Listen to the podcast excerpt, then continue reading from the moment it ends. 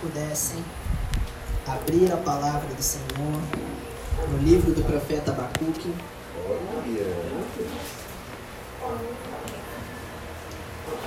No capítulo 2, versículo 4. Profeta Abacuque, livro do profeta Abacuque, capítulo 2, versículo 4. Abacuque é um pouquinho difícil de achar, mas está na Bíblia. É. Um pouquinho depois. Depois de Naum. Oh, não mudou muito. Depois de Miqueias. Antes de Sofonias. Ah, não mudou nada, continua achando. Ageu. Zacarias. Vamos mais fácil. Os livros pequenos que tem um pouquinho antes de Mateus. Isso aí!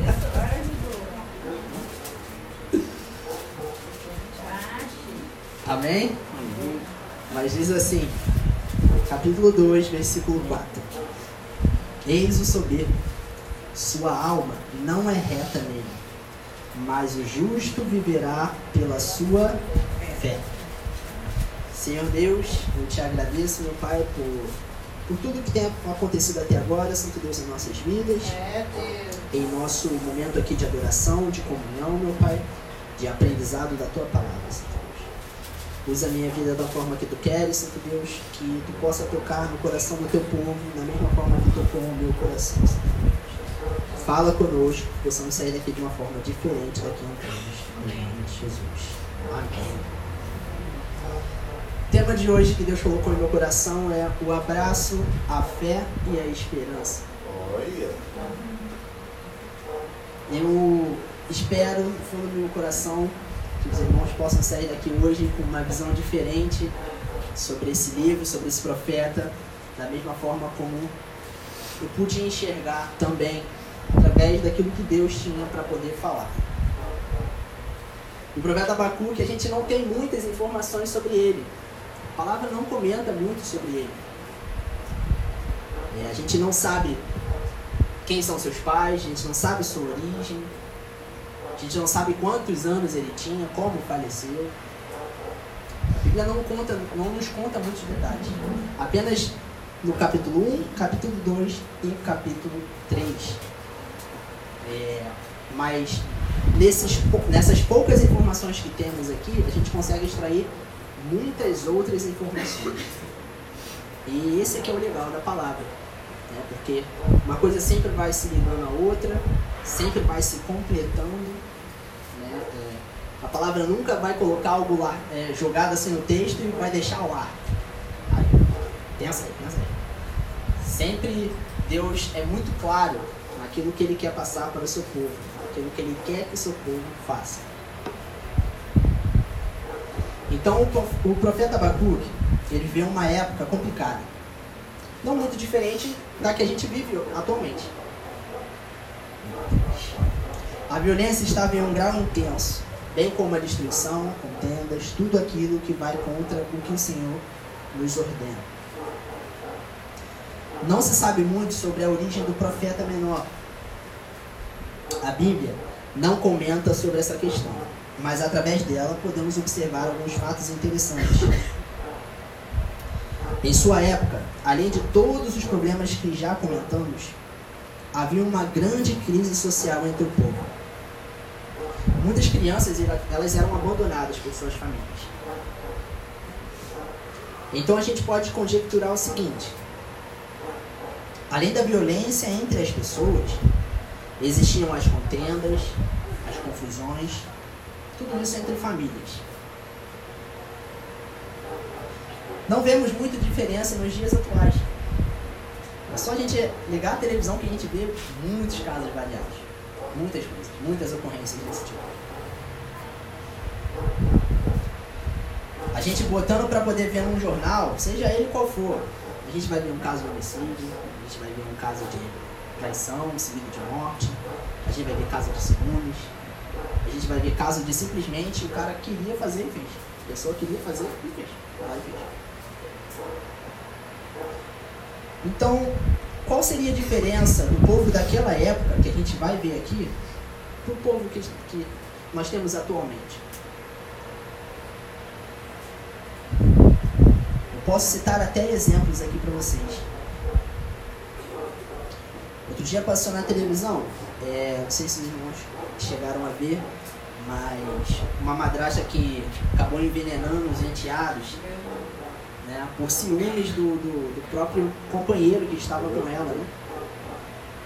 A filha mais velha do rapaz, se não me engano, acho que era a filha mais velha, a filha do, mais velha do rapaz até faleceu. Mas o outro, que era mais novo, conseguiu, conseguiu sobreviver, porque ele colocou para fora tudo que ele tinha comido. E eles tinham comentado, não, a comida tá, tá meio amarga, tá com gosto engraçado. E ela falou, não, é assim mesmo, pode comer, não tem problema nenhum. Então a gente consegue ver a frieza no coração das pessoas. A gente consegue observar a cada dia que passa é, como o amor de muitos realmente estão esfriando. O amor ao próximo, é, o egocentrismo tem aumentado muito pessoas querem tudo para si próprias. Né?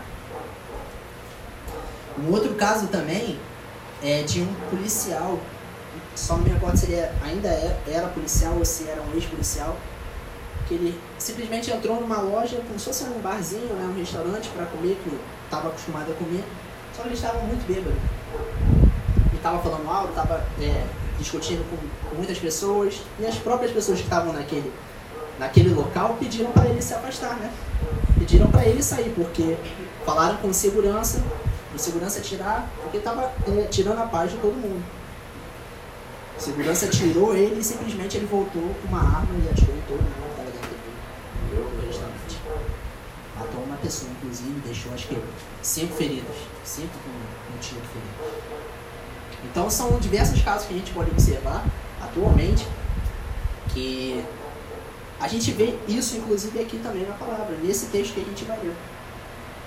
Então, assim, o que eu quero que os irmãos se atentem é que não há muita diferença entre o que foi vivido por Abacuque com o que a gente vive atualmente. Amém? Amém. E todas essas coisas é, é, fizeram com que o profeta se questionasse por que que tem acontecido toda, tudo isso com o povo de Judá? Por que tem, tem acontecido tantas guerras, tantas mortes? E o Senhor parece que simplesmente não está vendo nada. Que o Senhor está de olhos fechados, ou então está atento a alguma outra coisa. Ele acabou se fazendo esse questionamento. Né?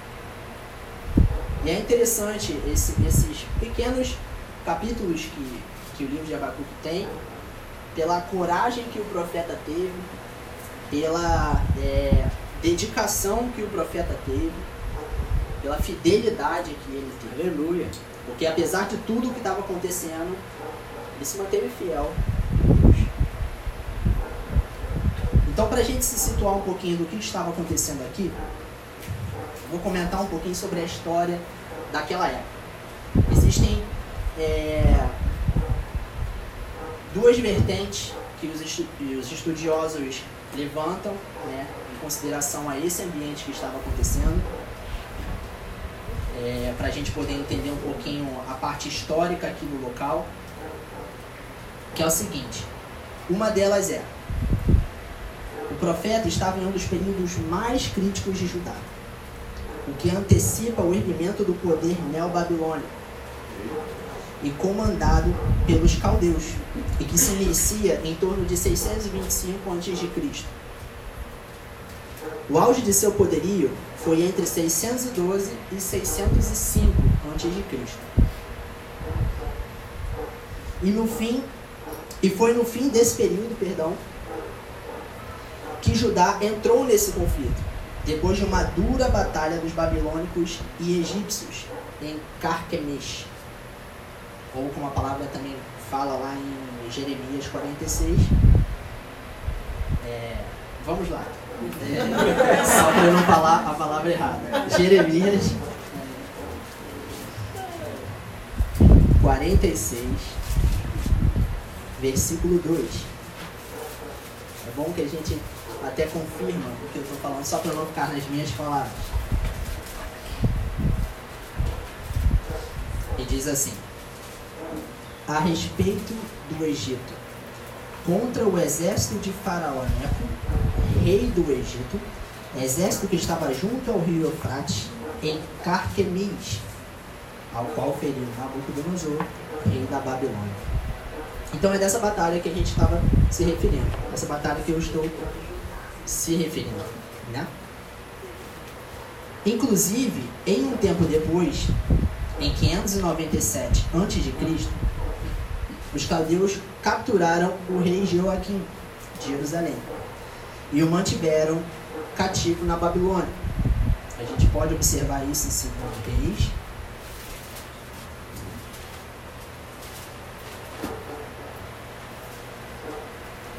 Segundo Reis, capítulo 24.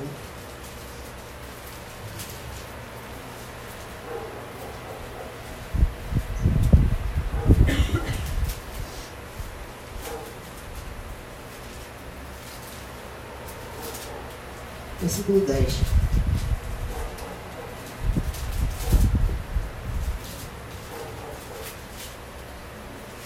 Versículo 1 mesmo, 24, 1. Que diz: Nos dias de Joaquim subiu Nabucodonosor, rei da Babilônia, contra ele, e ele, por três anos, ficou seu servo. Versículo 10. Naquele tempo, subiram os servos de Nabucodonosor, rei da Babilônia, a Jerusalém, e a cidade foi cercada.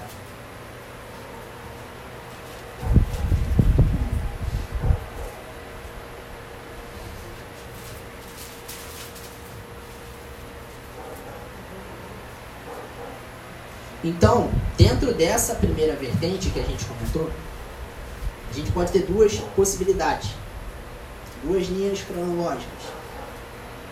A primeira é que Abacuque teria profetizado em um período imediatamente anterior à destruição da cidade de Nínive, que, que aconteceu por volta de 612 a.C., o qual era a capital do Império Assírio e que era rival de, do Egito, que por muito tempo foi a principal potência do mundo antigo. Através da liderança do rei babilônio é, que era pai de Nabucodonosor, com uma coalização entre medos e babilônicos. Nínive chega à sua ruína, chega à sua destruição. Nessa conformidade, foi nesse período histórico que Judá passou por uma severa crise interna. Com o aumento da violência, fome, desemprego, crise social e monetária. As pessoas faziam de tudo para poder ter o que queriam. Sendo assim, Judá saiu de um tempo sombrio para um outro tempo ainda mais sombrio. Então eles deixaram, é, eles saíram da mão dos assírios. Uh, beleza! Mas caíram na mão dos babilônios. Meu Deus! complicado. Bastante complicado. A segunda hipótese, esse é, um, é uma das teorias que os estudiosos levantam, né? Desses acontecimentos todos, entre 625 e 605 a.C. A segunda hipótese é de que, segundo os historiadores, Abacuque estaria situado no ano de 615, 605, perdão, antes de Cristo. Do início do reinado, do, do reinado de Nabucodonosor sobre a Babilônia por essa hipótese, ele poderia ser auxiliar do rei Joacás, filho de Josias, rei de Judá, o qual também foi levado é, para o exílio, só que dessa vez no Egito. E isso após a batalha de Megido, onde Faraó né, II matou Josias, por volta de 609 a.C. Lembrando que Josias foi um dos maiores e mais é, justos reis, rei, rei monarca de Judá. A gente pode acompanhar isso em 2 Reis aqui mesmo, no capítulo 23.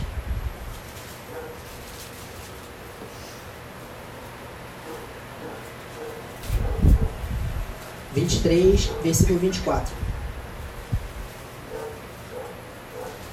Aboliu também Josias os médiuns, os feiticeiros, os ídolos do lar, os ídolos de todas as abominações que se viam na, é, na terra de Judá e em Jerusalém, para cumprir as, as palavras da lei, que estavam escritas no livro que o sacerdote Ilquias achara na casa do Senhor. Até o 27 ele vai falando, mas vamos ficar só nesse, nesse versículo aqui. E ele foi completamente contrário ao rei que estava anterior, anterior a ele, que foi Manassés. Manassés foi um rei que foi muito perverso, fez tudo que era contrário à palavra do Senhor, descumpriu totalmente aquilo que Deus tinha deixado para o povo.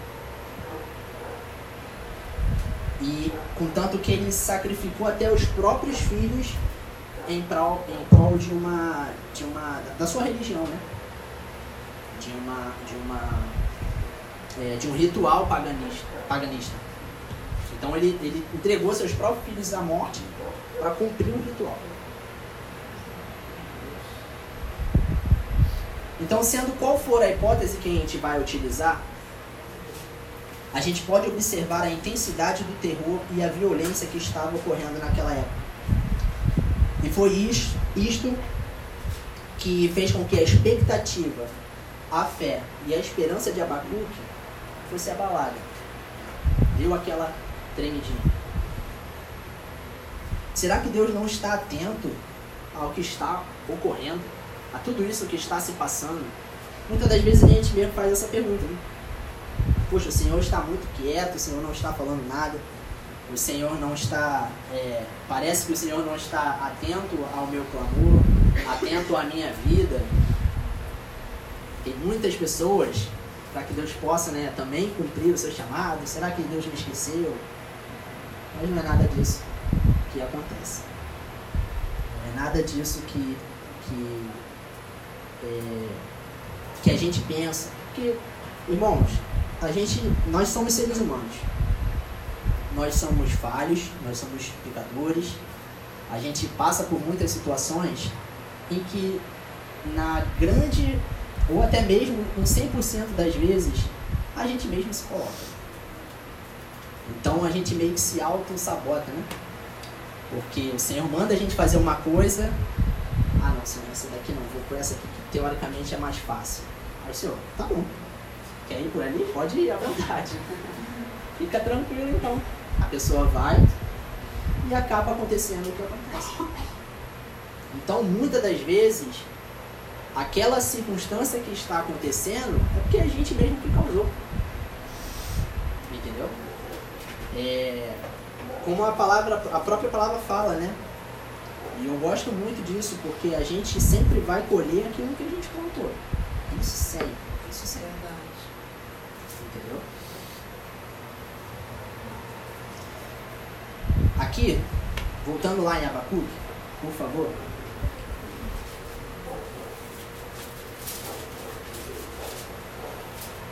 no capítulo 1. Abacuque, capítulo 1, versículo 1 e 2. Diz assim: Sentença revelada. Todos acharam? Amém. Amém. Deixaram marcadinho, né? Ah, ah isso aí. Sentença revelada ao profeta Abacuque. Versículo 2. Até quando, Senhor, clamarei eu e tu não me escutarás? Gritar-te-ei violência e não salvarás. Esses dois versículos, versículo 2, ele é bastante interessante. Uma observação é que esse termo que está traduzido para a gente aqui como violência, ele é em hebraico ramais, que é como se fosse é, violência, como se fosse a pessoa está com as mãos sujas de sangue. Então é uma ação que a pessoa pratica que acaba sujando suas mãos de sangue. Morte. Né? A pessoa mata uma outra pessoa. Se a gente for parar para poder ler o capítulo 1, capítulo 2 e o capítulo 6, Abacuque cita seis vezes esse termo em seu livro. Então a gente consegue ter mais ou menos uma dimensão de tudo que está acontecendo. Isso tudo é só uma introdução para a gente entender todos os fatos que a gente vai poder comentar. Só amassando o Daqui a pouco. Só amassando o tempero, né? a sensação que podemos ter, perdão, ao ler o livro é que Abacuque estava se sentindo sozinho em meio a tudo que estava ocorrendo. Deus não se manifestava mais ao ponto de juntar. Ele não conseguia encontrar Deus em canto nenhum. Porque Deus estava em silêncio. E quantas vezes nos sentimos assim? Parece que o Senhor não nos responde, não está atento ao que está ocorrendo em nossas vidas, em nosso redor, em nossos familiares, em nossos trabalhos, ao nosso próximo. O mundo tem levado as pessoas a um caminho de egoísmo, de falta de amor ao próximo, falta de compaixão, desprezo, a tudo aquilo que contradiz a palavra. Qualquer mídia que você colocar, ainda mais com a internet, com a ajuda da internet, que tem tudo muito rápido, tudo muito fácil, você consegue ter acesso a tudo muito rápido, você consegue ver todas essas características que foram citadas. E uma coisa que me chamou bastante atenção nesse livro é que geralmente se a gente for ler os profetas que tem na, na palavra, sempre tinham uma mensagem de Deus para o povo. Trazia uma mensagem de Deus e levava ao povo. Vocês estão fazendo isso, isso, isso, isso. O Senhor falou, etc. E tal, tal, tal. O Senhor quer que vocês façam isso, isso, isso. Nesse caso, é o contrário. Abacuque está levando algo que está acontecendo no meio do povo para Deus. Então, ele abre literalmente o seu coração para o Senhor tudo aquilo que tirava a sua paz, tudo aquilo que, que é, é, o conturbava, tudo aquilo que ele via, porque aqui na palavra ele fala que ele via claramente. Ó, versículo 3. Por que me mostras a iniquidade e me fazes ver a opressão? Pois a destruição e a violência estão diante de mim. Há contendas e o litígio se suscita. Então as coisas que estavam acontecendo, estavam, estavam acontecendo, estavam muito explícitas naquela época. Então ele fala com o Senhor, Senhor, por que, que o Senhor tem deixado acontecer tudo isso? Por que, que eu estou vendo tudo isso acontecendo? O Senhor não nos dá uma resposta.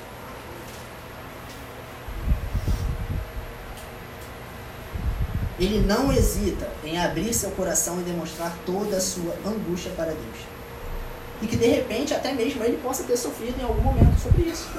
Ele possa ter passado por um, lá, um assalto, uma agressão, enfim.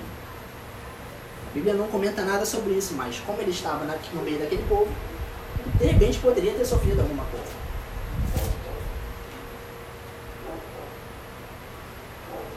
E ele já inicia o livro de uma forma bem diferente. Né? Esses dois versículos que a gente leu aqui agora. 1, 2 e até mesmo 3. Ele inicia o livro meio que falando alto com o Senhor, né? Falando, Senhor, por que está acontecendo isso? Ele fala, portanto que ele até falar, gritar-te-ei, violência, e não salvarás. Então, teoricamente, ele está falando num tom um pouco alto, né? Com Deus. Ele está colocando Deus na parede, ao meu ver, não. Ele não está falando, Senhor, por que, que eu não ganhei um carro? É diferente. Por que, que eu não recebi a cura? É diferente. Ao meu ver, é totalmente diferente. Aqui ele está esboçando a total sinceridade que tem no coração dele. Como eu comentei antes, aqui ele está abrindo seu coração sendo o extremo da sinceridade com Deus. Tudo aquilo que estava tirando a sua paz, ele está falando com Deus.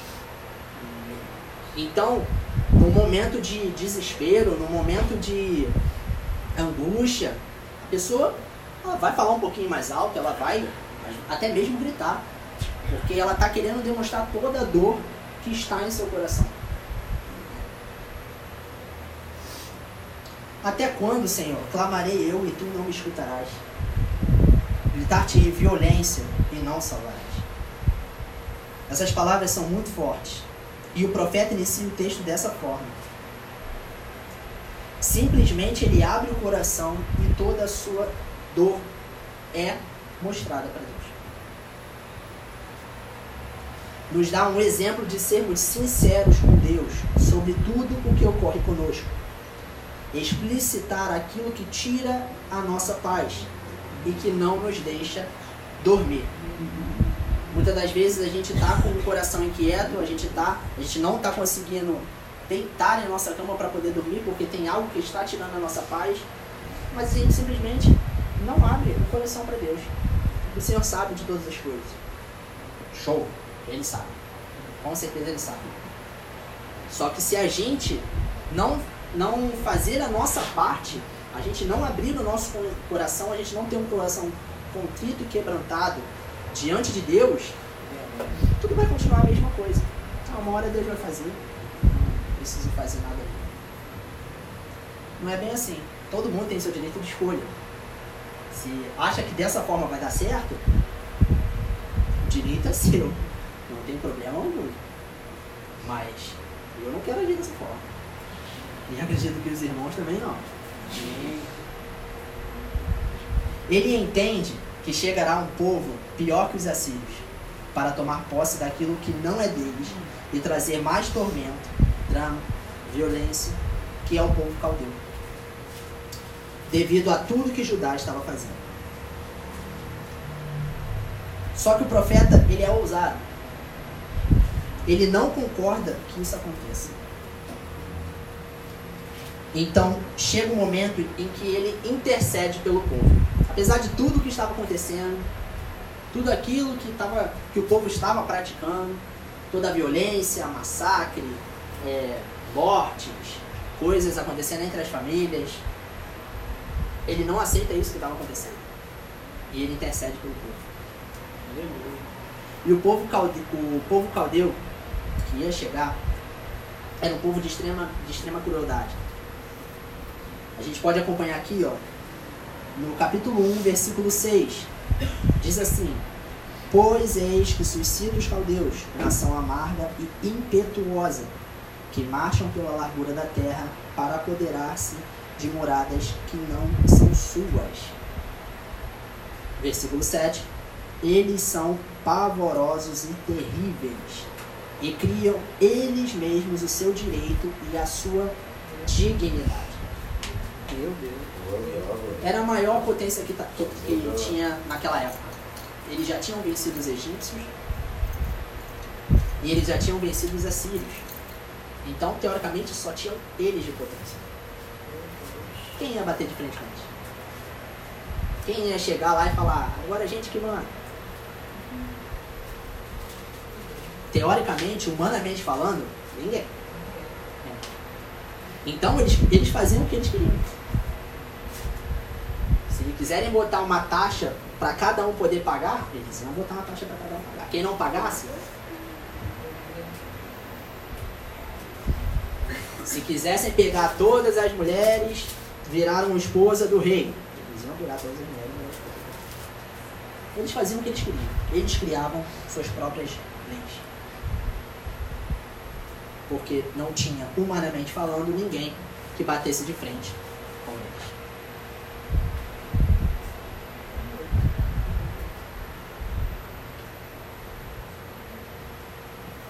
Então, aqui nesse, nesses, é, é, nesse momento, a partir do versículo 12 do capítulo 1, em que ele intercede, que o profeta intercede, a gente pode observar que ele entende a grandeza do Senhor.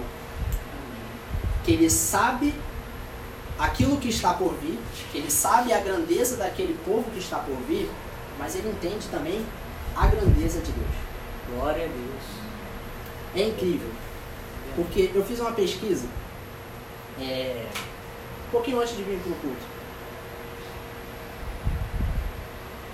O Sol, a estrela que a gente conhece, é muito grande. É não sei quantas vezes maior do que a Terra. É, tanto que a Terra do lado do Sol fica uma bolotinha de nada. Né? E pra gente já é uma coisa muito extrema, né? Caramba, o Sol é muito grande. Só que existe uma outra estrela, né? é, atualmente, não me recordo agora o nome, porque geralmente esses nomes técnicos que eles dão são várias siglas em inglês, enfim. Que ela tem um diâmetro de 2,3 2,3 bilhões de quilômetros. Ela é aproximadamente 2.100 vezes maior que o Sol. Fica em outra galáxia, etc e tal, enfim. Só que foi Deus que criou tudo. Desde o pequenininho até a maior. Aleluia. Então não vai existir nenhum problema que seja maior do que Deus. Glória a Deus. Aleluia. Nenhum problema mesmo. Porque se ele é capaz de criar uma, uma estrela que é maior do que aquela que a gente pode ver, né? Que é aquela que a gente pode enxergar, por que, que ele não é capaz de, de liberar uma cura, de, de, de liberar a salvação daquele ente querido, de cumprir a promessa que ele tem para sua vida? Aleluia. Nesse caso, de livrar aquele povo das mãos do outro povo, que é o cabelo, no caso. Então, muitas das vezes a gente acredita, a gente acha que o nosso problema ninguém vai resolver. Poxa, cheguei no fundo do poço. Ninguém vai conseguir resolver meu problema, nem Deus. Meus amigos, meus irmãos,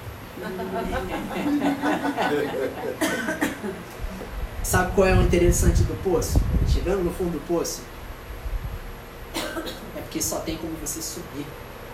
Glória a Deus. Aleluia. E principalmente que Deus está contigo. Glória a Deus. Aleluia. Aleluia. Deus está te auxiliando. Aquela luzinha no fim do túnel. Aleluia. É.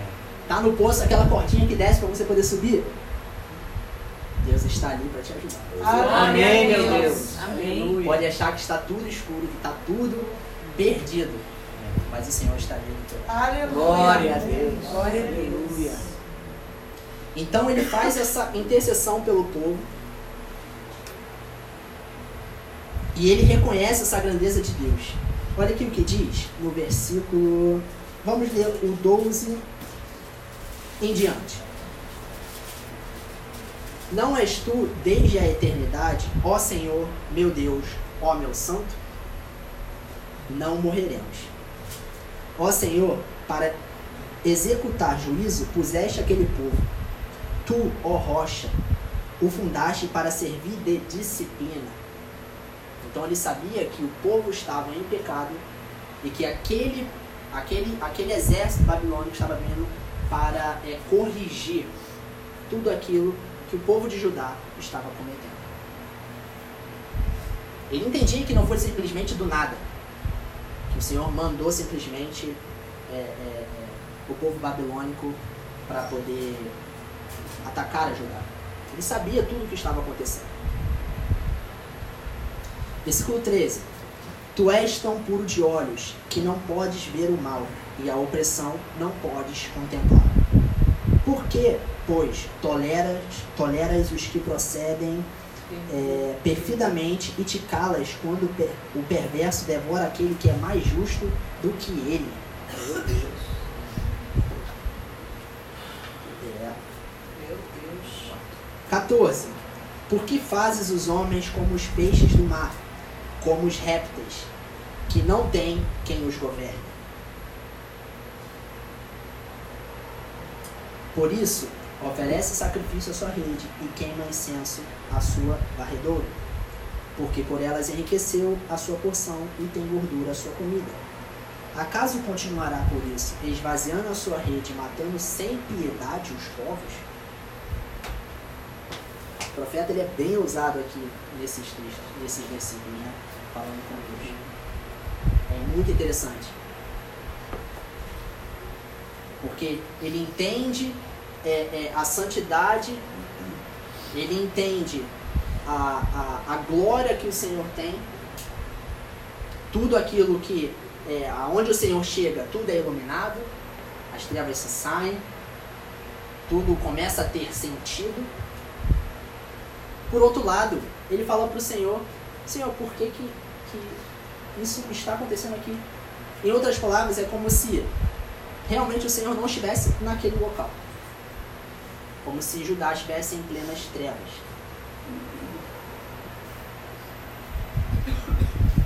Continuando. O Senhor responde essa intercessão que ele faz pelo povo. No capítulo 2, diz assim: Por-me-ei na minha torre de vigia, colocar-me-ei sobre a fortaleza e vigiarei para ver o que Deus me dirá e que resposta eu terei à minha queixa. O Senhor me respondeu e disse: Escreve a visão, grava sobre tábuas para que a possa ler até quem passa correndo. Meu Deus. Porque a visão ainda está para cumprir-se no tempo determinado, mas se apressa para o fim e não falhará. Se tarda, se tardar, espera-o, porque certamente virá, não tardará. Eis o soberbo, sua alma não é reta nele, mas o justo viverá pela sua fé. Assim como o vinho é enganoso, tampouco permanece o arrogante, cuja gananciosa boca se encancara, como o sepulcro, e é como a morte, que não se farta. Ele ajunta para si todas as nações e congrega todos os povos. Ele pediu uma resposta de Deus e Deus deu uma resposta a ele.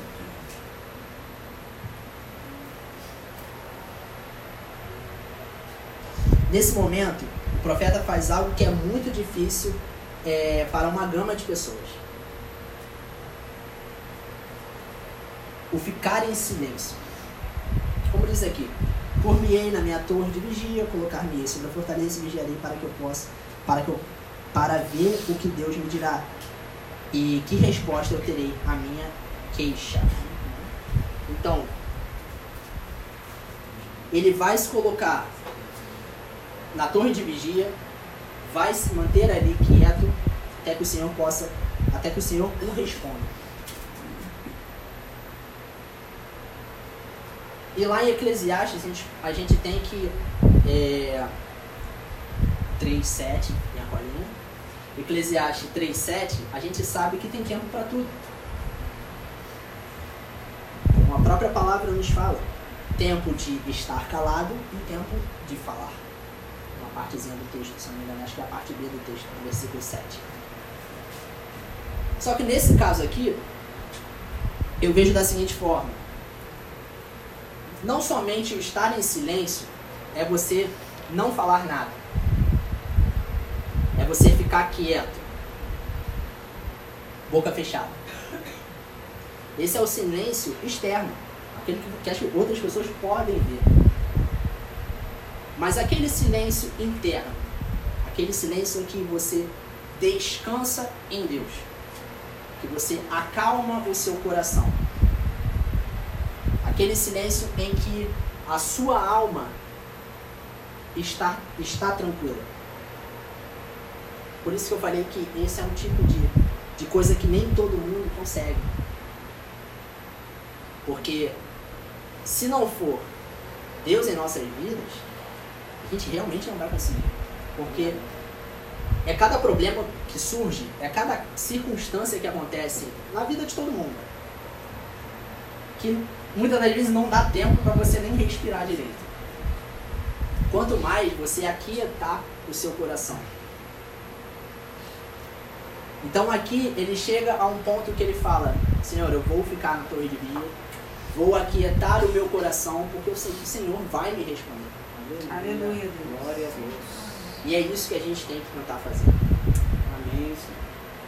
Graças a Deus que hoje eu sou uma pessoa que tento ficar sempre mais calma, tento ficar sempre é, dependente de Deus, é, porque eu já fui uma pessoa que era muito ansiosa, muito mesmo. Meu pai sabe, Todas as vezes que ele me levava para uma prova, só Jesus. Meu Jesus. Eu já acordava passando mal. Um dia antes eu já ia dormir passando mal, muitas das vezes. Eu não conseguia comer nada. Isso porque eu ia fazer uma prova. Eu não conseguia comer nada. É, muitas das vezes eu na rua, já lá, próximo de chegar, quanto mais perto chegava do local, ia fazer uma prova de repente lá na, na UFRJ. Quanto mais perto chegava, mais eu ficava ansioso. Aí a perna tremia, já queria botar os bagulhos pra fora, desculpa o termo. Mas. Botou muitas E vezes. muitas das vezes foram sem nada sem ter comido nada de manhã. Era. Eu era uma pessoa muito, muito ansiosa. E Deus foi tratando isso em minha vida. Amém. Glória a Deus. Fiz Aleluia. muitos gabinetes com a pastorinha.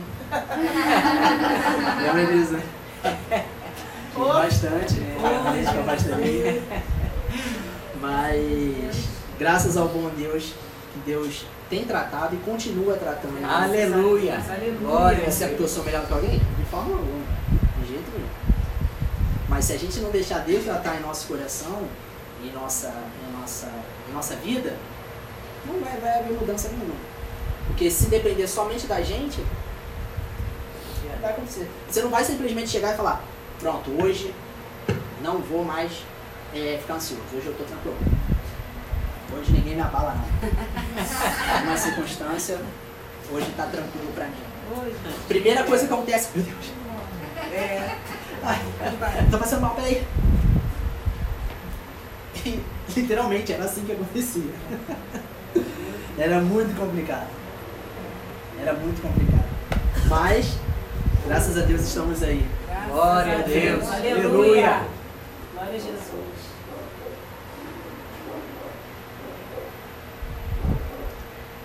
Então a resposta do Senhor é extremamente clara.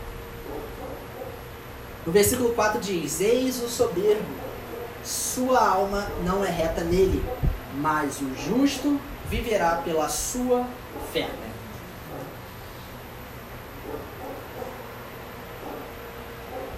De maneira que o que, que é o soberbo? Lá em 1 Pedro, a palavra nos fala sobre o soberbo. No capítulo 5,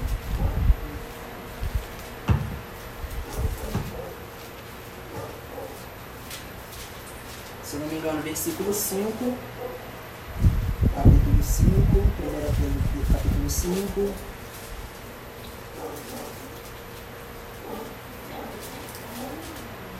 Isso, versículo 5, capítulo 5, versículo 5, na parte Parte C, né? Lá embaixo. Isso. Diz assim: Cingi-vos de toda, todos de humildade, porque Deus resiste aos soberbos, contudo, aos humildes concede a sua graça. Aleluia. Então, o Senhor não atura de forma alguma ao soberbo. Ele resiste ao soberbo. E essa palavra resistir é forte. Porque o Senhor é misericordioso, Ele tem compaixão de todos, Ele perdoa os nossos pecados, mas a soberba Ele resiste. Ele não tolera. E o que, que é o soberbo? Se a gente pudesse definir o soberbo, o soberbo, o que, que seria o soberbo? Aquela pessoa que acha que ele é o tal, né? Que ele consegue fazer tudo. É, Eu vi uma, uma frase que um, um pastor falou sobre a questão da soberba, que o soberbo ele se olha no espelho e diz: Quão grande és tu. Meu Deus. Que doideira. Mas infelizmente é assim que acontece. Infelizmente, é, é assim que muitas pessoas são. Acha que pelo fato de estar aqui, vou dar o meu exemplo, tocando violão, ou às vezes tentando cantar alguma coisa, acha que é, é o melhor de todos que está fazendo. Tá tudo, toda a glória está sendo para ele. E Deus resiste a isso. Eis o soberbo, sua alma não é reta nele, mas o justo viverá pela sua fé. Mas o que, que, mas o que, que Deus quer nos mostrar com essa passagem? A resposta é bem simples. Pode estar acontecendo o que for à sua volta: confusões, contendas, intrigas, guerras, violências. Mas a partir do momento em que você toma a decisão de ser fiel e crer que Deus é poderoso para fazer infinitamente mais do que pensamos, você se torna aquela pessoa que é fora da curva. Você se torna aquela pessoa que é um diferencial. Porque você crê que na sua própria força você não é nada. Mas a força que Deus te dá, a unção que Deus te dá, aí você consegue é, é, atravessar barreiras. Aleluia. Você consegue Glória realizar aquele impossível. Não porque você fez, mas porque o Senhor te ajudou. Aleluia. O Senhor te deu força. O Senhor te capacitou para poder Amém, fazer. Amém? Verdade.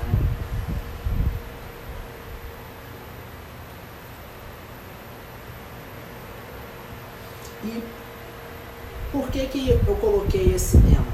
De o abraço, a fé e a esperança. É o- a questão de você abraçar a fé e abraçar a esperança. Existem dois tipos de traduções para o nome de Abacuque. E um deles, que quer se referir a uma planta aromática. Uma das vertentes significa que é uma planta aromática. Em outra vertente, para o povo de Judá, significa uma ação de abraçar. Então você envolver alguém ou alguma coisa com os seus braços.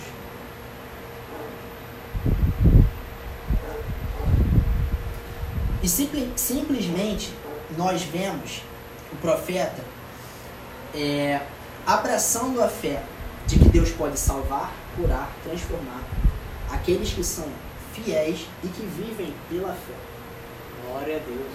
mas não baseada numa fé alheia. Ah, não, eu creio porque meu irmão crê. Então, não, eu estou tranquilo porque meu irmão está orando por mim. Tem que ser a sua própria fé. Aleluia. Você tem que crer do mais íntimo do seu coração. É verdade. Aleluia. Aleluia. Você tem que estar disposto a sempre é, confiar no Senhor, a descansar no Senhor do fundo do seu coração. Não pode ser somente com palavras. O que ele está falando é muito fácil. Mas agora você praticar, você colocar em ação a sua fé, que é difícil. Porque é como eu sempre falo, se uma pessoa pede paciência, Deus não vai dar paciência para ela. Deus vai dar um momento para que ela possa exercer aquela paciência.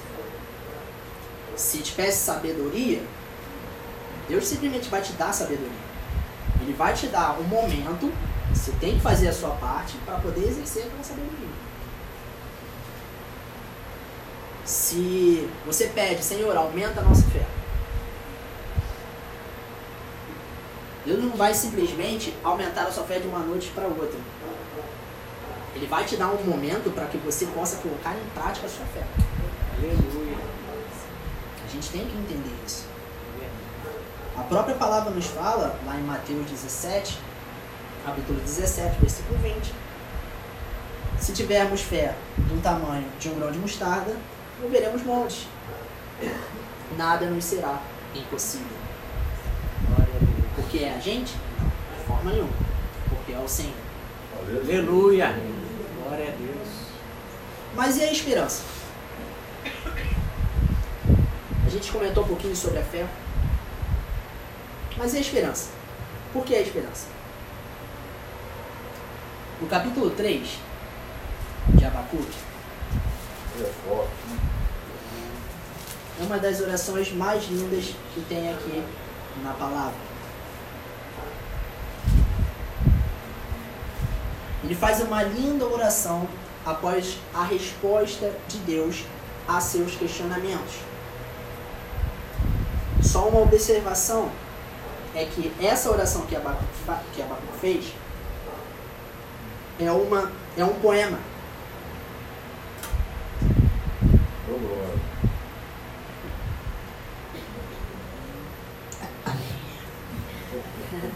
Água de Moriá.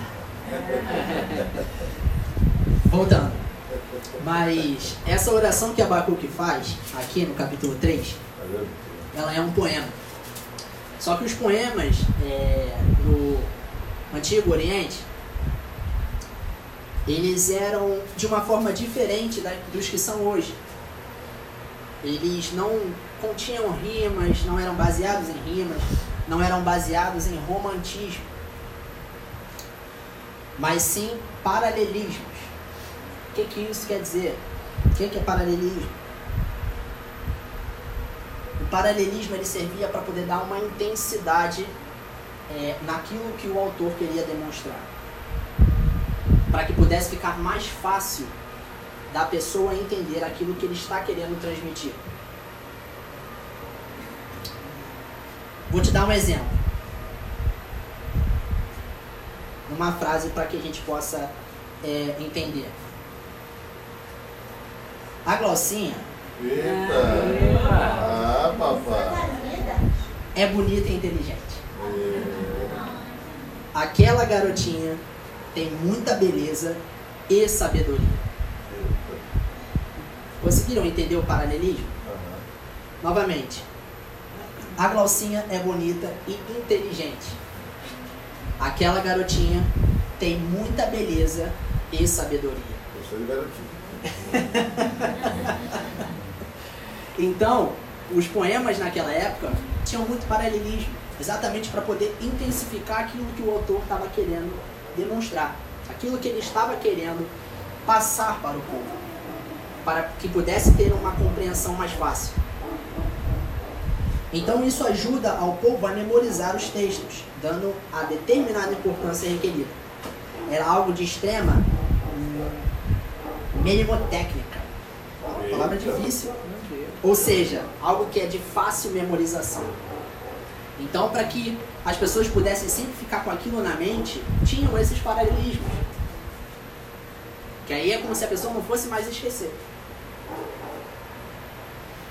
Então, seguindo o raciocínio, o livro de Abacuque, ele começa com uma prosa, né, lá no capítulo 1, que ele está falando com o Senhor é, é, sobre tudo o que estava ocorrendo naquele momento, naquela cidade, naquele povo.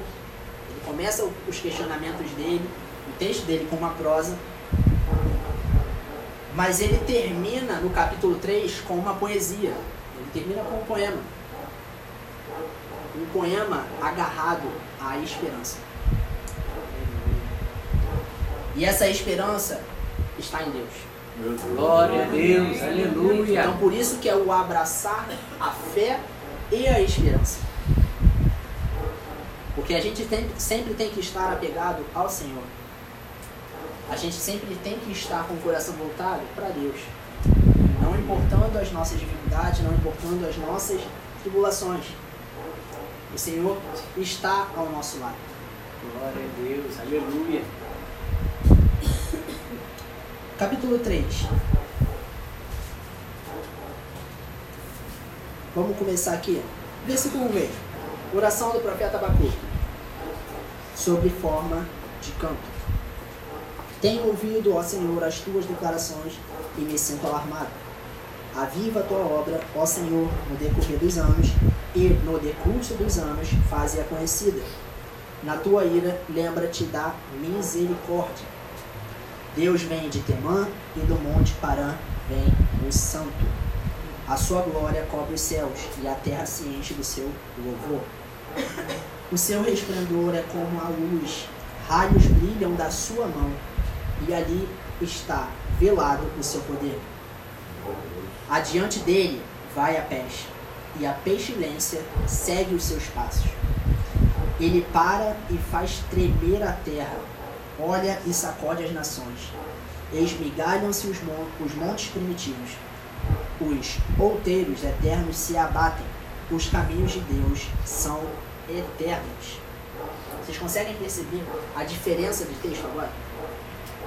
A forma como ele está falando, a forma como ele sabe o poderio de Deus, aquilo que Deus é capaz de fazer. Conseguem entender esse, esse, esse texto? Aleluia. O profeta na esperança. Na esperança. Aleluia. Ele está com a certeza e convicção de que Deus não perdeu o controle de sua vida. Glória a Deus. Aleluia. Glória a Deus. A sua esperança está em Deus. Aleluia. Apesar de tudo que está acontecendo e está por vir, Deus sempre está no controle de todas as coisas. Glória a Deus. Com o profeta agarrado em Deus, abraçado na fé e na esperança, ele finaliza o seu livro com os, os últimos três versículos, que são lindos. E eu também acabo finalizando a palavra com eles. Ah! Aí, mano.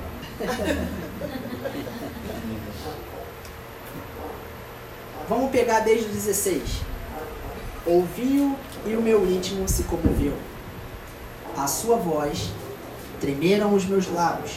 Entrou a podridão nos meus ossos e os joelhos me vacilaram, pois em silêncio devo esperar o dia da angústia que virá contra o povo que nos acomete.